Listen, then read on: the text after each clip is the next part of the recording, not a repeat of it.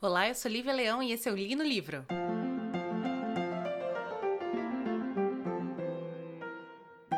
Então, o livro de hoje é um livro complicadíssimo, tá? É, primeiro pela sua linguagem, segundo pelo seu conteúdo, terceiro pelo fato que na verdade ele não foi finalizado pelo autor. Hoje a gente está dando continuidade ao projeto Tolkien e a gente vai falar sobre o Silmarillion. Silmarillion vai ser um livro que o Tolkien vai começar a escrever. Não, é um livro não. Vamos, vamos dizer que assim, lembra da biografia do Tolkien que eu falei que ele tinha um caderno que ele escrevia pra cacete? Então, o Silmarillion, ele é retirado de escritos do Tolkien. Esses escritos estão datados desde 1925, quando ele começa a escrever as coisas da Terra-média. E ele só vai ser publicado em 1970, após a morte do autor, pelo filho dele, que é o Christopher Tolkien. Aliás, o Christopher Tolkien, graças a ele que a gente tem muito acesso a coisas do Tolkien. Se a gente tem Belen Ruchen, é, é, Queda de Gondolin, Contos Inacabados de Númenor, tudo isso é graças ao Christopher Tolkien, que foi lá depois que o pai morreu, cavocou em todos os seus escritos e conseguiu formar e editar livros baseados nesses escritos. O Cimarillion é um desses livros para mim, durante a leitura de O Silmarillion, ficou muito claro que aquela era uma bíblia sobre a mitologia que o Tolkien criou. Inclusive, é, é comparável com a Bíblia não apenas por essa mitologia, né, da criação do mundo até a Guerra do Anel, que ele vai contar toda essa história nesse único livro, mas também pela linguagem, que é uma linguagem meio narrativa com uma poesia, com uma coisa, um, uma linguagem mais complicadinha ali no meio, mas também pelo fato de que muitos do, das histórias, dos contos, das lendas que o Tolkien vai descrever em O Silmarillion são muito facilmente feito um paralelo com a Bíblia, com Deus, com Lúcifer e com coisas desse tipo. É, o que, que a gente precisa entender realmente sobre o que é o Silmarillion? Como eu falei, ele tem esse livro que tem todas as, as eras da Terra-média. A Terra-média, tecnicamente, tem três eras, que, por sinal, elas vão ser contadas em ordem cronológica pela, pela, pelo seriado da Amazon. Tanto que a primeira foto que o seriado da Amazon é, mostrou é Valanor, o Valinor, e a gente vai conversar sobre o que, que diabo é isso. E basicamente assim, a primeira parte do Cimarillion é, chama-se. É, ai, é uma, é uma, é uma coisa. É, gente, é elfo. É o elfo, é élfico. Não, eu não vou saber pronunciar perfeitamente. Eu não sei pronunciar perfeitamente português. Mas é uma coisa chamada Ainulindale. Ainulindale. Que é como. A, que, é, que fala da criação através da música do universo, da existência como nós conhecemos.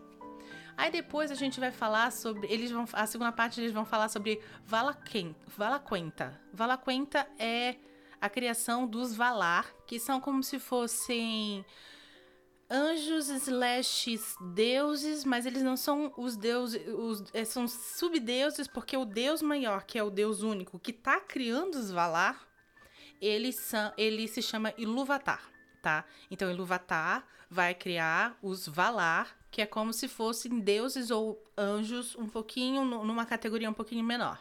E uma categoria abaixo dos Valar nós temos os Maiar. Os Maiar, eles são criaturas mágicas é, criadas por Iluvatar para servir os Valar. Gente, isso tudo está anotado, porque não tem como ler esse livro sem um bloco de anotações do lado. Ele é muito complexo. E aí, para você ter uma noção do que realmente são os Maiar em termos de poder, para você depois ter a noção do que são os Valar em termos de poder, os Maiar são Gandalf, Saruman e Sauron, para você ter uma ideia.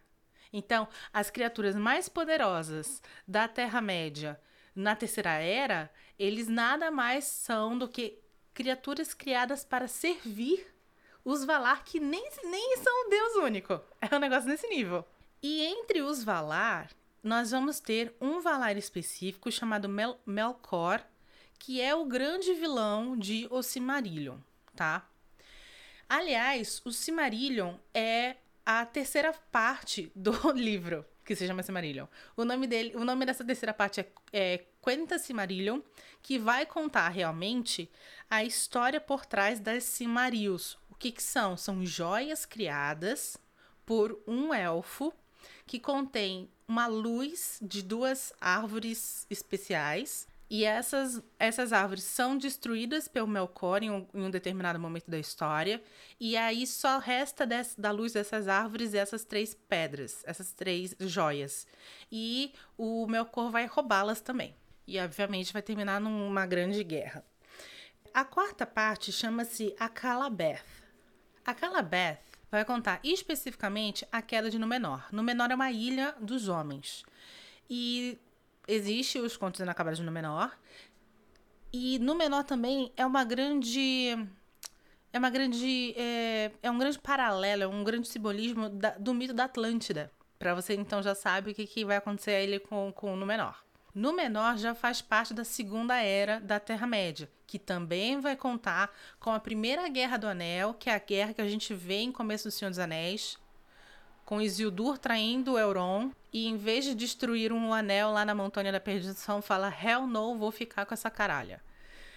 E aí a gente tem a última fase do livro, a quinta parte do livro, que já é a Guerra do Anel em si, que funciona na Terceira Era, que é quando a gente tem Sauron voltando sem corpo e bababá, bababá, bababá.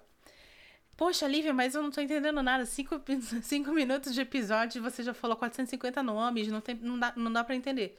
Gente, esse livro, ele não é um livro para você entender de uma maneira.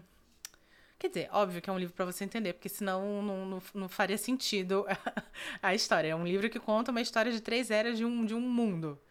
É, então, óbvio que tem que fazer sentido. Mas ele não é um livro que, que é para você pegar. Ele não é Senhor dos Anéis, ele não é uma narrativa fechada com desenvolvimento de personagens. Ele é um livro que é uma coletânea de mitos. Então, ele vai contar a história do mundo através desses contos de mitos. É, é, gente, é literalmente isso que eu falei no começo do episódio. É a, é a Bíblia.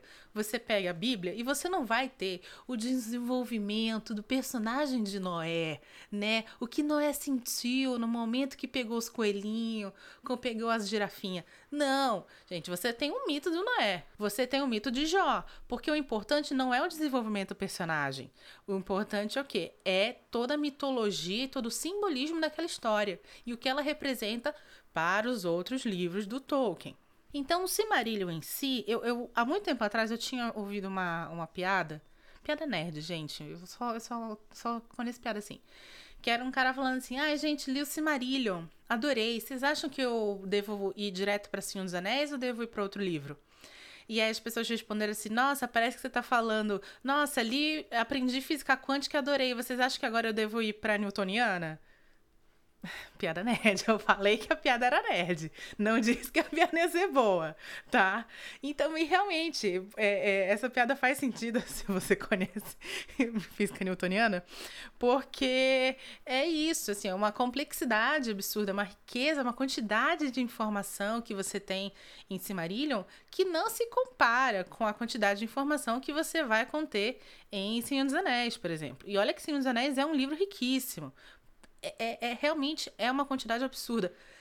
A gente vai ter, obviamente, uma parte de spoilers aqui nesse, nesse episódio, mas nem que eu vou contar a história inteira, pelo menos a primeira era, né? Eu não vou nem contar a história inteira da primeira era, porque nós vamos ter é, no resto do, do, do do projeto do Tolkien, livros como Contos Inacabados de Númenor, a gente vai ter A Queda de Gondolin, a gente vai ter Beren Lúthien, a gente vai ter Os Filhos de Urim, e aí eu não faz sentido eu contar todas essas histórias nesse único episódio, fazer ele de, uma, de três horas e meia de duração, e depois rever todas essas mesmas histórias quando eu for fazer os episódios desses outros livros. Então, o que eu vou falar aqui na parte de spoilers é um, um, um apanhado de como criou-se a Terra-média, como se divide algumas coisas e como se dá a primeira guerra lá do, dos Silmarillion. É isso que eu vou contar, tá?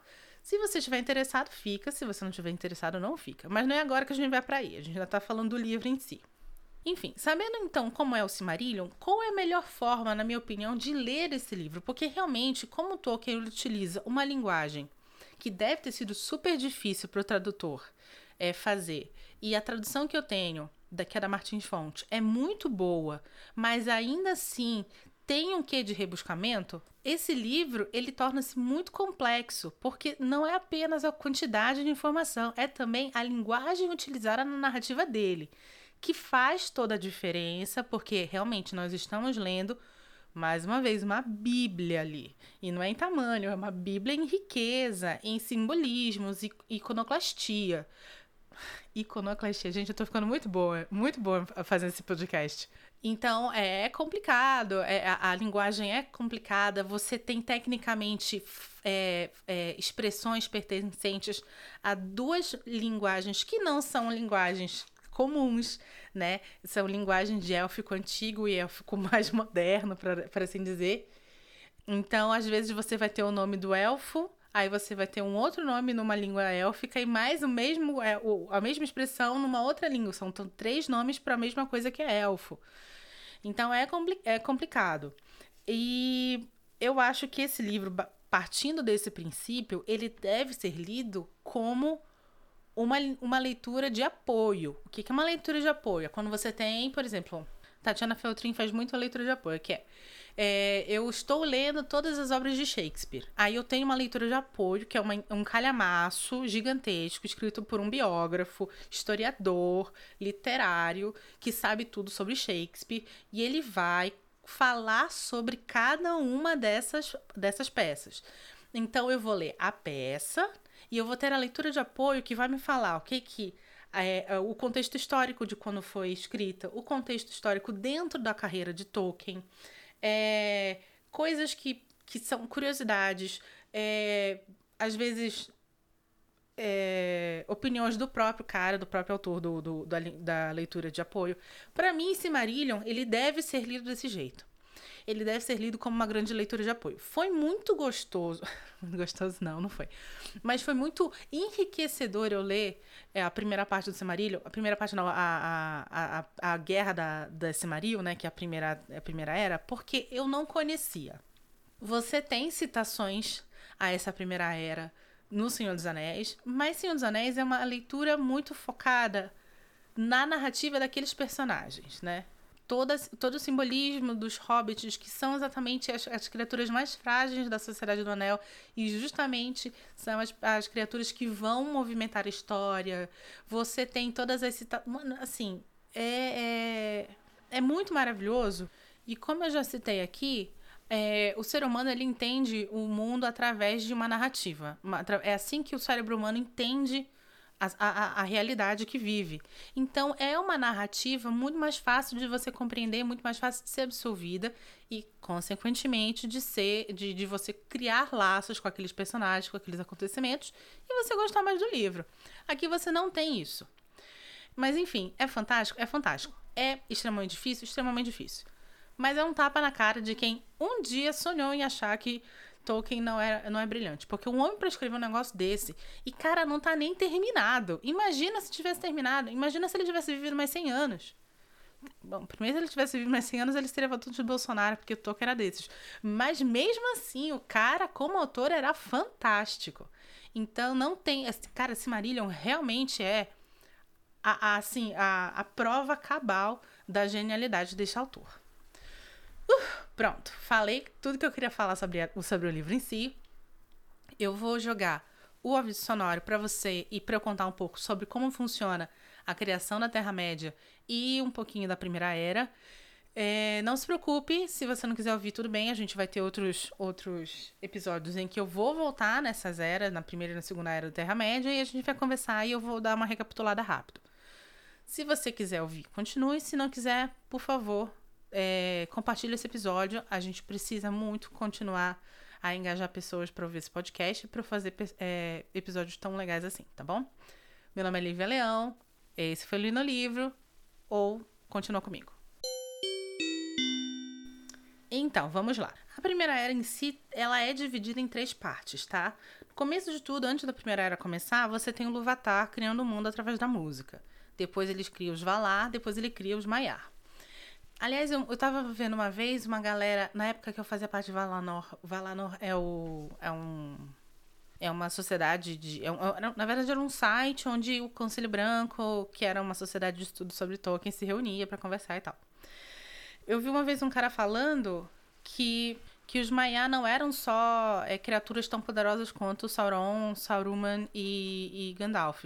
Eles também eram fadas, duendes e coisas assim. É, eles tinham essa magia dentro deles. Então, to todas as criaturas que são mágicas, que não são elfos e nem homens, é, e nem Valares, obviamente, são Maiars. Enfim.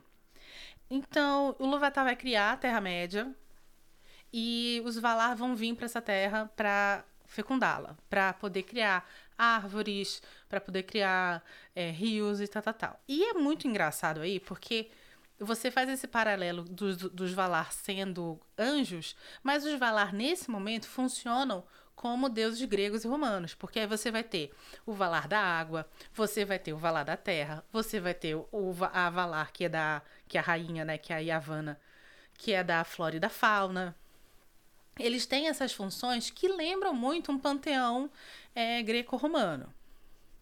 Entre eles, quer dizer, um dos Valares é o Melkor, Melkor é do mal, porque ele queria, porque queria ser tão bom quanto Ilúvatar. Diferente de Lúcifer, ele não é um Valar que tem inveja da criação dos do, do Ilúvatar, não.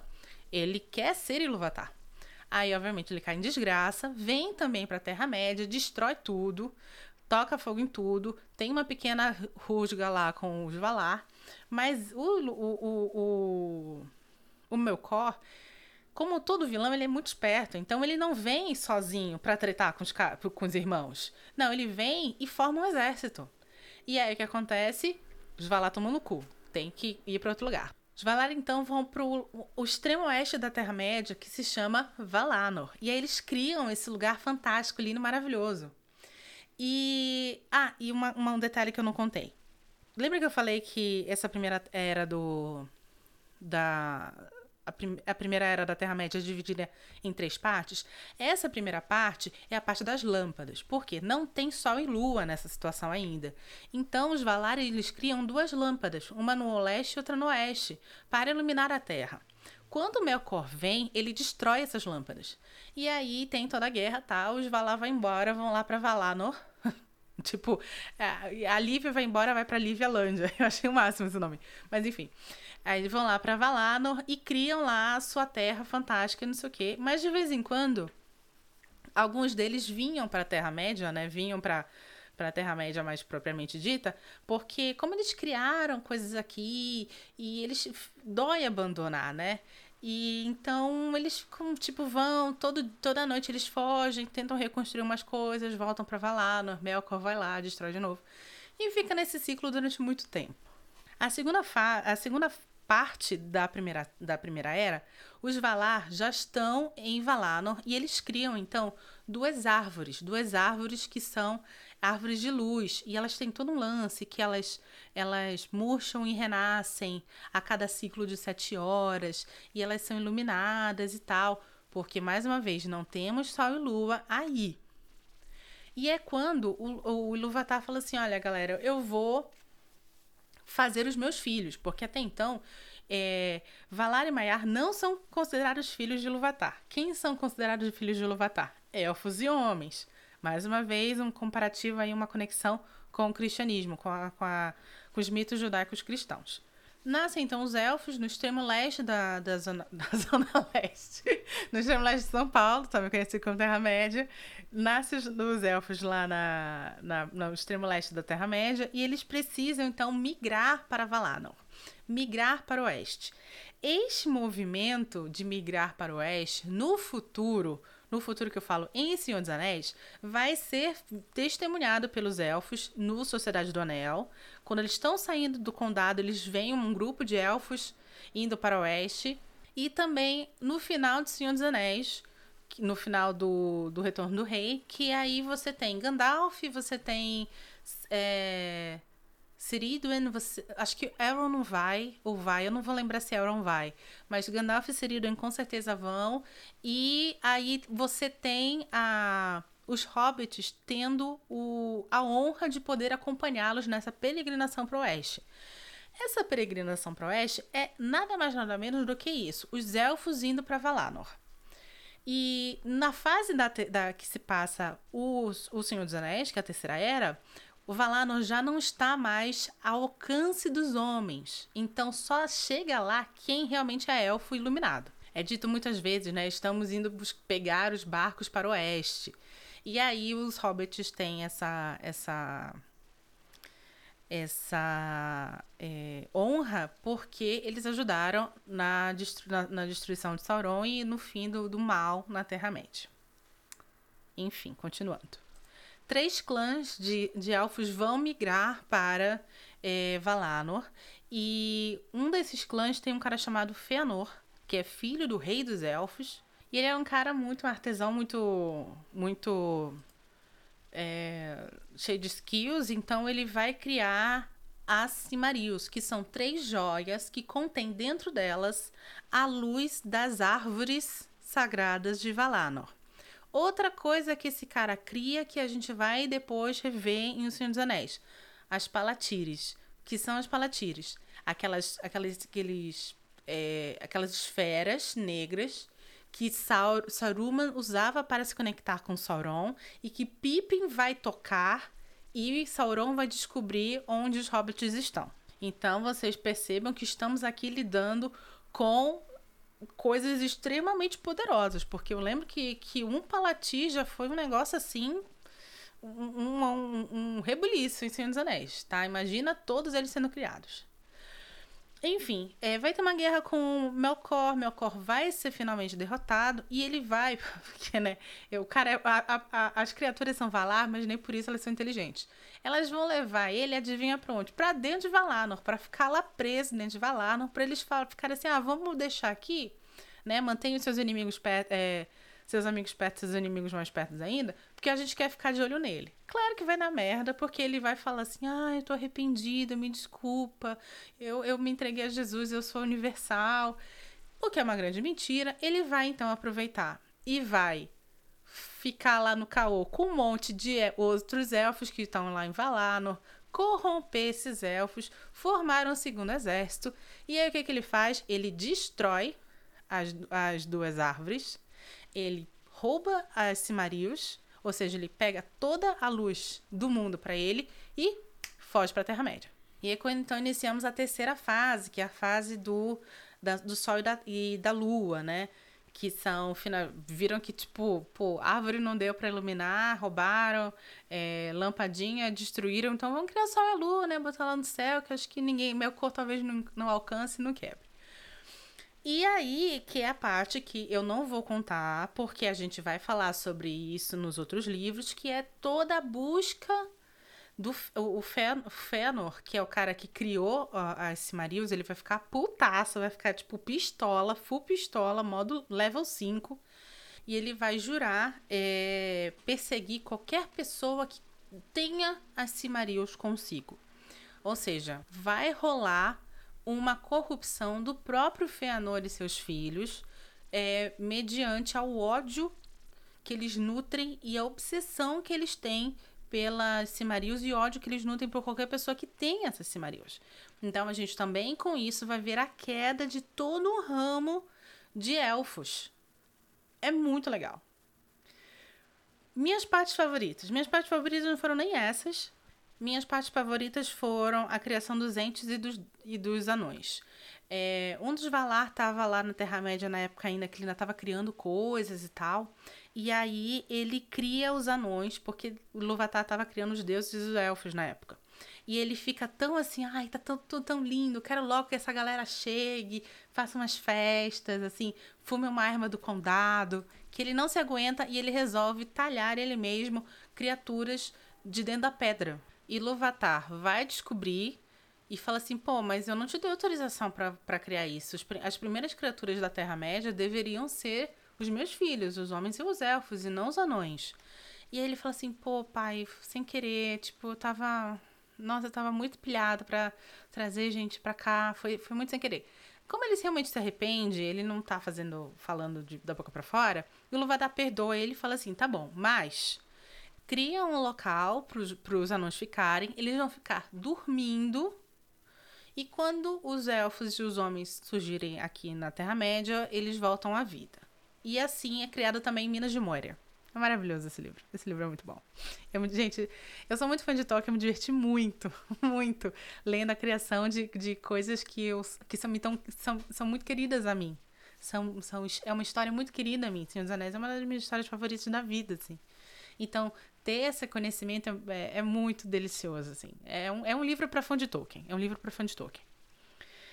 E aí o que acontece? Aí a Vanna, que é aquela menina que é a rainha dos, do, dos, dos Valar, responsável pela criação do, da fauna e da, da fauna, descobre que, os, que os, os anões foram criados. E ela vai lá falar com o marido dela e com o Iluvatar meio putaça, assim, fala assim, poxa, sacanagem, porque agora, além dos homens e, do, e dos elfos, eu tenho uma terceira raça na Terra-média que vai representar um, um perigo para as minha, minhas criações, porque eu criei as árvores, eu criei os animais. E os, e os, el, os, os anões, eles vão querer derrubar árvores, eles vão querer cavar, porque isso é da natureza deles. Eles foram feitos disso, da terra e da, e, e da pedra. E aí fala assim: ah, então tudo bem, cria aí alguma, alguma criatura aí também, já, já que teu irmão fez, né? Vai, cria aí também uma criatura. E ela cria os entes, que são essas árvores falantes gigantescas que existem para proteger a mãe natureza. Cara, é muito maravilhoso, gente. Olha, ler esse livro foi difícil, teve umas partes chatas, teve umas partes confusas. Eu quase chutava a cara do André todo, toda noite, porque eu tava lendo lá no, no, no, na cama e ele tentava falar alguma coisa comigo e aí eu me desconcentrava toda, já não sabia mais o que, que eu tava lendo, porque é um livro difícil. Mas, ó, eu recomendo muito. Se você é muito fã de Tolkien, se você é muito fã de Senhor Anéis, eu recomendo. É delicioso você conhecer esses pequenos, esses pequenos detalhes da criação da Terra-média. E assim, você ir, ir, lendo e reconhecendo. Ah, esse ramo aqui de elfos vai dar na, na Ceridwen. Ah, esse ramo aqui de, de herdeiros de Númenor vai dar no, no Aragorn. Nossa, é muito bom. É muito fantástico. Eu não acho que deva ser o seu primeiro livro de, de Tolkien. Começa por, começa pelo Hobbit, na verdade. Começa pelo Hobbit, vai pro Senhor dos Anéis. Se curtir, aí beleza, aí você pega Silmarillion. Porque senão você não vai, você não vai gostar. Você vai falar assim, pô, se era pra ler isso aí, eu ia ler a Bíblia judaico-cristã. Enfim. E aí, senhoras e senhores, é quase meia hora de episódio, meu editor vai me matar. Mas não tem como falar pouco sobre esse livro, que realmente é muito bom. Espero que vocês tenham gostado desse episódio. Teremos mais episódios de Tolkien, esmiuçando mais essa história e comigo me empolgando mais e mais ainda. Meu nome é Lívia Leão e esse foi o Lino Livro.